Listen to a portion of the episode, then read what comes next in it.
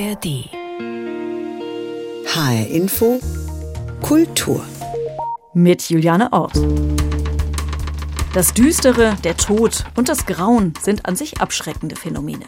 Aber ein Blick in die Kunst zeigt, dass vom Horror auch eine große Faszination ausgeht. Und das nicht nur in der Popkultur. Es gibt ein lustvolles Interesse am Düsteren und teils auch großen Spaß an der Darstellung des Abgründigen. Was steckt hinter der Faszination des Grauens und des Horrors? Darum geht es in dieser Sendung.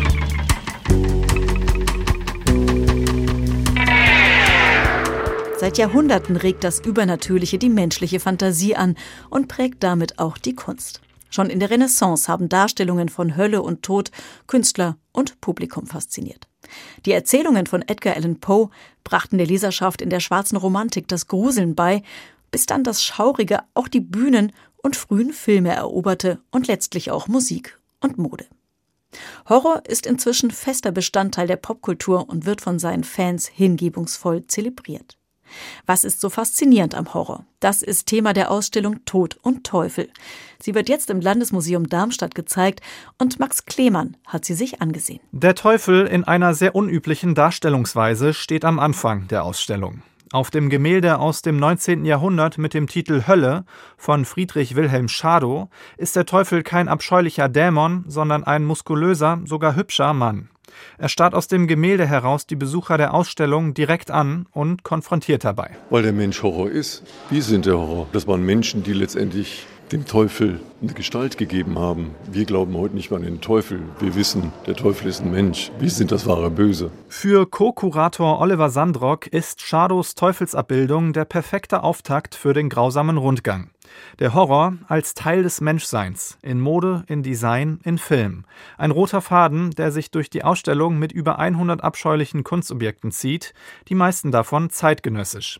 Es ist Kunst, die Eindrücke hinterlässt, erzählt Westry Page, Kuratorin der Ausstellung. Weil es eben Strategien verwendet, die laut und Ärger aufzeigen und eben die Dynamik des Horrors verwendet, eben dass Positionen am Rande der Gesellschaft etwas gegen das Zentrum zu sagen haben. Subkulturen gelangen ins Zentrum. Eine Wand voll mit Heavy Metal Albumcovern, eine andere voller Filmplakate, aber auch Goth-Mode, Haute Couture von Alexander McQueen, Rick Owens, schwarze Kleider und blasses Make-up, fürchterliche Silhouetten als Mode auf dem Laufsteg sind ausgestellt. Mode und vor allem die Goth-Subkultur hat eine wichtige Rolle gespielt, was die Ästhetik des Horrors angeht. Zum Beispiel, dass Figuren wie Hexen verwendet werden. Wir sehen Trauermode, die für unsere Gesellschaft angepasst wurde. Wir sehen aber auch Filme, die mit Dunkelheit und böse Gestalten gespielt haben. Wir sehen Neuinterpretationen von diesen Filmen. Auch zeitgenössische Kunstinstallationen bilden den Horror ab. Ein Schriftzug Somebody, also irgendjemand, geschrieben mit menschlicher Asche, eine Selbstmordmaschine oder etwa eine ominöse Fotografie von Andres Serrano mit dem Titel Die Leichenhalle. Schaut man genauer hin, wird klar, ein rotes Tuch bedeckt das Gesicht einer echten Leiche. Das Lieblingsausstellungsstück von Oliver Sandrock. Weil das diese ultimative Brutalität ausstrahlt. Das ist jetzt nicht aus einem Film, das ist nicht aus Netflix, das ist nicht Prime. Das ist ein Mordopfer, das aufgebaut da liegt. Du siehst zum Glück das Gesicht nicht, aber das hat eine brutale Härte für mich. Eines der wohl eindrücklichsten Ausstellungsobjekte betont diese brutale Härte des echten Horrors noch mehr. Ein echter Fliesenboden ist ausgestellt, weiß, dreckig, alt. Wenn ich den Fliesenboden von Theresa Margoyes angucke, Sie stehen davor und sagen, das ist nur ein Fliesenboden. Wissen Sie, dass der aus Guadalajara kommt und dass das eine Hauptstätte der Sinaloa-Kartells ist und ich Ihnen sage, dass genau auf diesem Fliesenboden jemand hingerichtet wurde, bekommt das eine ganz andere Aktualität. Dann wird es nämlich der Horror. Das ist nicht der Horror, den Sie im Fernsehen sehen, sondern der ist allgegenwärtig. Sie haben ihn genau vor sich liegen. In Tod und Teufel darf für die nächsten vier Monate bis Juni jeder Besucher mit dem Horror in Kunst, Film und Mode in Kontakt kommen, aber auch mit dem echten Horror der Menschheit. Für Oliver Sandrock macht das die Ausstellung so besonders. Es ist eine reale Auseinandersetzung mit dem Schrecklichen. Was lässt man als Besucher an sich heran und was nicht? Wir definieren, wie weit den Horror an uns ranlassen. Das ist ja Fiktionalität. Es liegt an uns, die Distanz aufzubauen. Es ist letztendlich ein bisschen so, Sie zünden Streichholz an, Und dann das alte Spiel, wie nah kann ich mit dem Finger an die Flamme gehen? Wenn es anfängt zu riechen, verbrennen sich. Das würden sie nie machen. Das heißt, sie legen fest, wie nah sie sich dem Horror-Slash der Flamme nähern. Dem Thema Horror kann man sich jedenfalls noch bis zum 2. Juni nähern in der Ausstellung Tod und Teufel im Landesmuseum Darmstadt. Max Klemann hat darüber berichtet und dabei war auch schon Kuratorin Vestry Page zu hören. Sie ist vom Kunstpalast Düsseldorf, wo die Ausstellung vorher zu sehen war. Ich habe mit ihr gesprochen und wollte von ihr wissen, was sie an dem Thema Tod und Teufel gereizt hat. Was mich daran gereizt hat, war eben meine persönliche Beobachtungen, dass Horror ganz viele schlechte Assoziationen in Kunstkulturen und Kreisen hatte.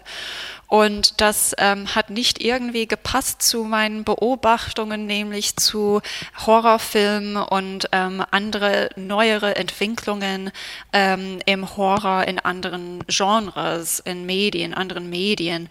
Und ich wollte, dass diese Assoziationen diese negative Assoziationen mit Horror, dass die aufgebrochen werden. Und das war so meine Initialzündung bei dieser Ausstellung, eben zu, aufzuzeigen, dass Horror unglaublich vielfältig ist. Es gibt einfach diese Narrativen und Charaktere des Horrors, die wirklich in ganz vielen unterschiedlichen äh, Genres verwendet werden. Und die müssen nicht unbedingt schaurig sein. Also wir kennen alle, glaube ich, die Beispiele von Vampire, die nicht schaurig sind, sondern eben sexy sind oder ne? Ähm, und das, ähm, das wollte ich eben zum Gegenstand meiner Recherche machen. Wie ist es eigentlich zu diesem Punkt gekommen, ähm, dass wir diese vielfältige Interpretationen von diesen Figuren sehen? Ja, sexy Vampire, gerade so in der Popkultur, da hat man so einige Beispiele oder einige Darstellungen direkt vor Augen. Aber gucken wir noch mal ein bisschen zurück in die Kunstgeschichte. Gerade im Mittelalter gibt es ja so sehr opulente Darstellungen vom Tod oder auch von der Hölle. Heißt das, der Tod bringt die Fantasie der Künstler so richtig zur Hochleistung? Auf jeden Fall und deswegen ist es auch so spannend, die ähm, Interpretationen des Teufels zu sehen. Bei Albrecht Dürer und Künstlerinnen aus seiner Generation, äh, wir sehen äh, Figuren von bösen Wesen, also Dämonen und Teufelfiguren, die sehr kreativ sind in der Hinsicht, dass die so wie hybride Mischwesen sind. Ähm, die sind so groteske Körper, Tier, Körperteile, die zusammen gebastelt wurden, die sind nicht menschlich, die sind nicht in der Lage, Sympathie zu wecken von uns. Die sind da, um wirklich schaurig und anders zu wirken. Ähm, und wir sehen dann in unserer Zeit aber Interpretationen von Teufeln und Monstern, die durchaus die Sympathieträger sind. Es findet eine Vermenschlichung von diesen bösen Wesen statt.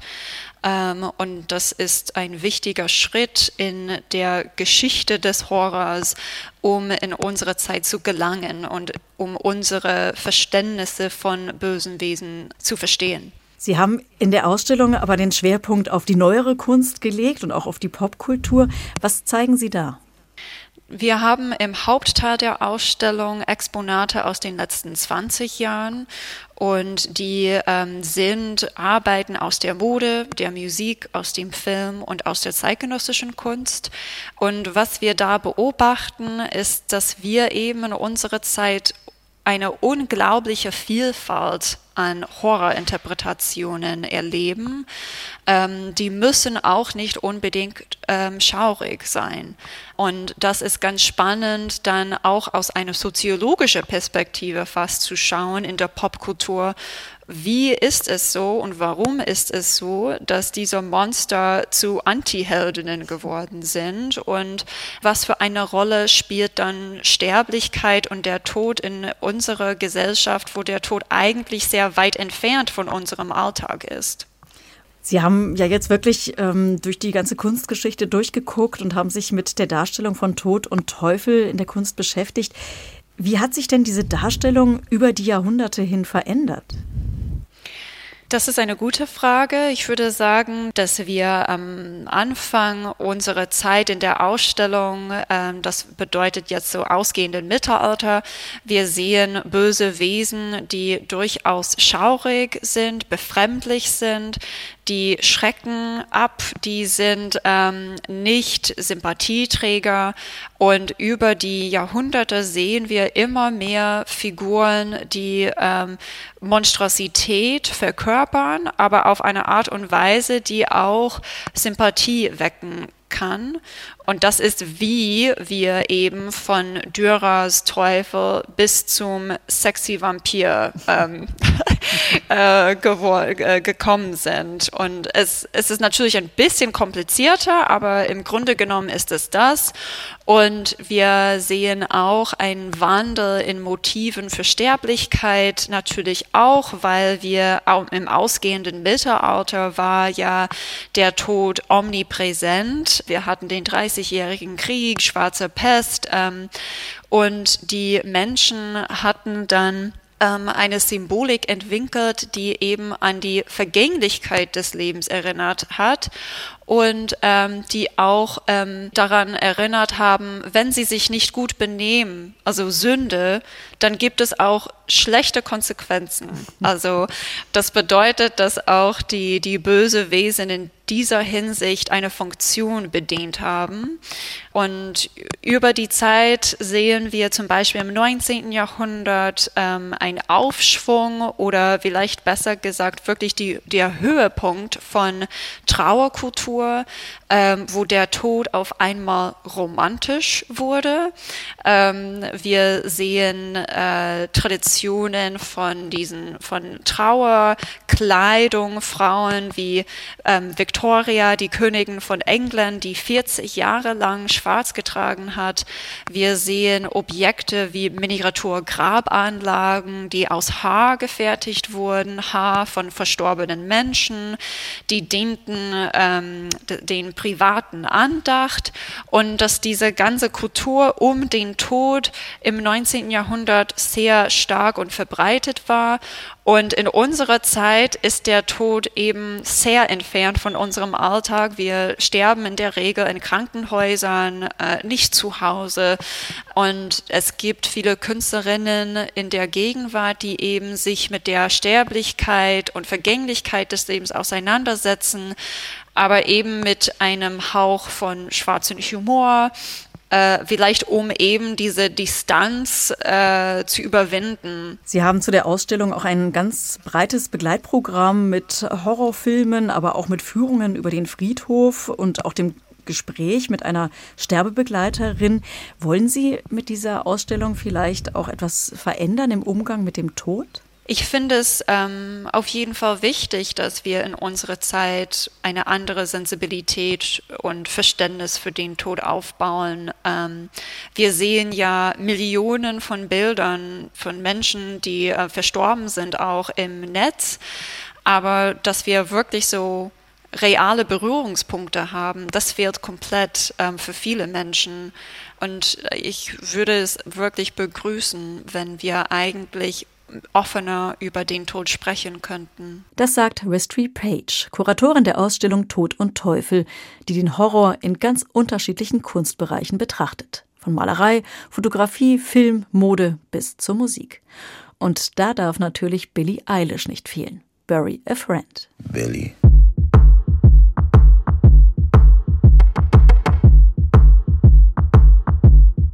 What do you want from me? Why don't you run from me? What are you wondering? What do you know?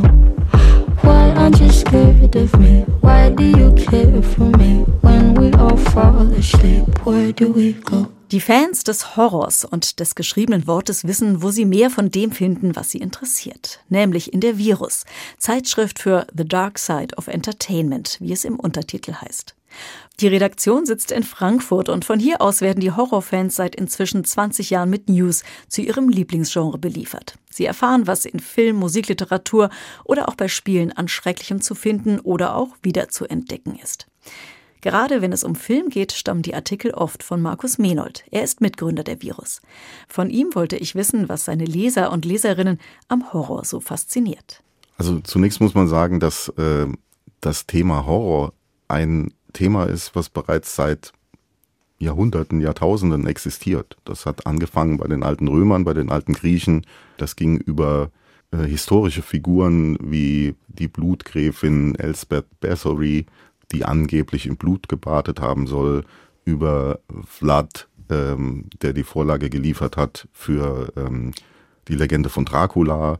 Ähm, das ging über Märchen wie Hänsel und Gretel, dann über die ähm, klassischen Romane Frankenstein, Dracula und zieht sich eigentlich bis heute. Und letztendlich ist es immer die Angst oder die Faszination des Menschen von dem Unbekannten. Und im Horrorfilm hat der Mensch eben die Möglichkeit, sich dieser Angst zu stellen, das Unbekannte zu erfahren und hat stets die Gewissheit, dass ihm dabei gar nichts passieren kann. Das ist angenehm. Wie war es denn mit Ihnen selbst? Wie war denn Ihre Sozialisation? Wie sind Sie beim Horror gelandet? Das hat schon ganz früh angefangen. Ich würde sagen Mitte der 1970er Jahre. Da habe ich damals im Fernsehen den Film Die Stunde, wenn Dracula kommt von Mario Bava gesehen. Und ähm, den durfte ich natürlich nicht sehen, hatte aber damals schon als ja, 8, 9, 10-Jähriger einen Schwarz-Weiß-Fernseher noch äh, in meinem Zimmer stehen und habe den dann heimlich geschaut und war fasziniert von der Bildsprache des Films und seitdem bin ich fasziniert von dem Thema Horror. Wie ist das denn mit Ihrem Publikum? Welche Themen interessiert Ihr Publikum besonders? Nun, das, das Horrorgenre ist ja sehr breit gefächert und blickt auf eine lange Historie zurück. Das heißt, da gibt es ganz, ganz viele verschiedene Facetten. Ähm, aktuell würde ich sagen, sind es wieder einmal die alten Klassiker, Dracula, Frankenstein, man sieht es auch an aktuellen Kinofilmen wie Poor Things oder Renfield ähm, oder demnächst kommt Nosferatu in die Kinos ähm, dass noch immer diese alten Gruselgeschichten tatsächlich die Leute begeistern können. Und wenn Sie Ihrem Publikum jetzt etwas empfehlen, was wäre denn da so Neues auf dem Markt? Also aktuell kann ich Poor Things empfehlen. Das ist ein äh, wunderbarer Film, der auch für elf Oscars nominiert wurde, was im Horrorbereich ganz selten der Fall ist. Und momentan erlebt ähm, der sogenannte Slasher-Film auch wieder einen Boom. Das sind die Filme, die ähm, in den 1970er Jahren entstanden sind. Der erste sehr bekannte war John Carpenters Halloween. Und ähm, dieses Genre erlebt jetzt wieder so einen kleinen Boom. Da gab es zuletzt Thanksgiving, das war ein Film von Eli Ross, der unter anderem die Hostel-Filme gemacht hat. Und ähm, durch den Film ist wieder so eine Begeisterung für das Genre entstanden, sodass jetzt ganz, ganz viele Slasher-Filme wiederkommen. Das ist also ein aktueller Trend. Wir haben jetzt über das Publikum gesprochen. Ich könnte mir aber vorstellen, dass das Publikum gar nicht so klar zu fassen ist. Also wie divers ist denn so die Horror-Community? Das ist nicht einfach zu beantworten, denn es gibt zum einen die klassischen Horrorfilmfans, die, ich sag mal, Ü50 sind und sich schon in den 70er Jahren mit dem Thema auseinandergesetzt haben. Dann gibt es natürlich aber auch sehr viele junge Fans, die über die VOD-Portale wie Netflix und Prime äh, zum Thema finden und vielleicht auch durch Anime-Serien für das Thema begeistert werden. Der Anlass dafür, dass wir hier über Horror sprechen, ist die Ausstellung Tod und Teufel im Hessischen Landesmuseum in Darmstadt. Und begleitend dazu zeigt das Deutsche Filmmuseum ja auch einige Filme zum Thema oder äh, vielleicht auch eher zur Figur des Teufels, darunter The Witch oder Rosemary's Baby. Sie haben sich gerade schon geoutet als Fan der Klassiker. Was sind denn so Ihre Lieblings-Horror-Klassiker? ich würde zunächst mal ähm, Alfred Hitchcock Psycho nennen. Das ist wahrscheinlich der Film, den ich am häufigsten gesehen habe in meinem Leben, bestimmt 20, 30 Mal. Ähm, den ich auch immer wieder schaue, wenn er mal im Fernsehen läuft, weil er halt wirklich so fantastisch gemacht ist und ähm, für mich auch der Begründer des modernen Horrorfilms war im Jahre 1960. Wenn es um Lieblingsfilme geht, nenne ich immer ähm, den Film Wicker Man. Das ist ein Film, der sich mit einem okkulten Thematik auseinandersetzt. Dann würde ich noch sagen, Rosemary's Baby, wie gerade genannt, ist einer meiner Lieblingsfilme. Und ähm, von moderneren Filmen würde ich sagen, ist The Witch zum Beispiel einer meiner Lieblingsfilme, aber auch äh, Hereditary. Gucken wir gerade noch mal nach einem ganz anderen Klassiker, Halloween, die Nacht des Grauens von John Carpenter. Und dieses äh, Musikthema, was wahrscheinlich sehr viele Leute sofort erkennen.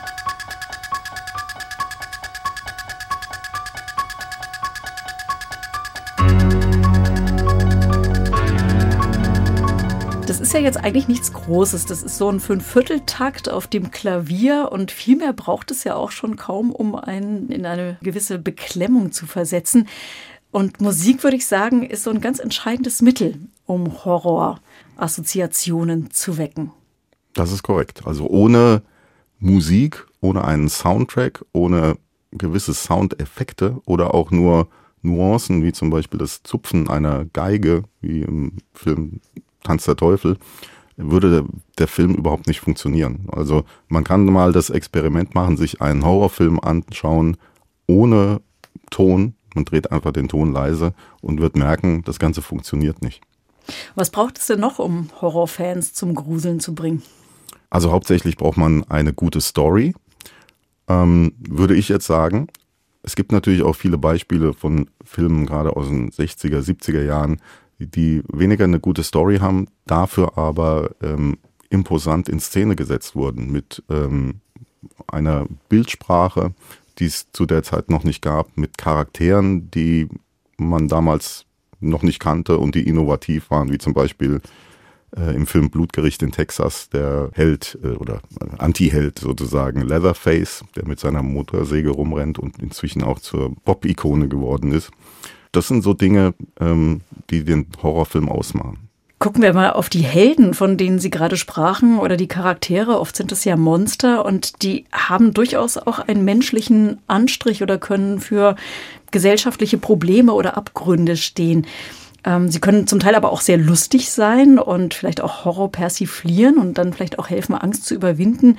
Also sind Monster vielleicht so ein sehr variables Instrument für Messages aller Art? Durchaus. Also in vielen ähm, Horrorfilmen steht das Monster oder der Antagonist auch für ähm, einen Außenseiter der Gesellschaft oder für eine gesellschaftliche Problematik. Gerade im Film Blutgericht in Texas ist es ja so, dass diese abgeschottete Landbevölkerung, die von der Industrie, von der Großstädten äh, verlassen wurde, einen sehr sozialkritischen Aspekt in dem Film darstellt. Ne? Und daraus ähm, ist eben diese, sind eben diese Monster, wenn man es so nennen will, erwachsen.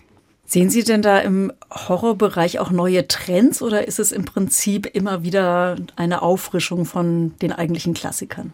Also wenn wir ins Jahr 2024 schauen, müssen wir ganz klar feststellen, dass aktuell ganz viele Klassiker aufgefrischt werden. Ähm, man beruft sich auf Frankenstein, wie jetzt im Film Poor Things, oder ähm, auf Dracula, wie in Die letzte Fahrt der Demeter, auch nicht so äh, lange her, dass er im Kino lief. Ähm, demnächst kommt mit Abigail ein Film, in dem Draculas Tochter die Hauptrolle spielt.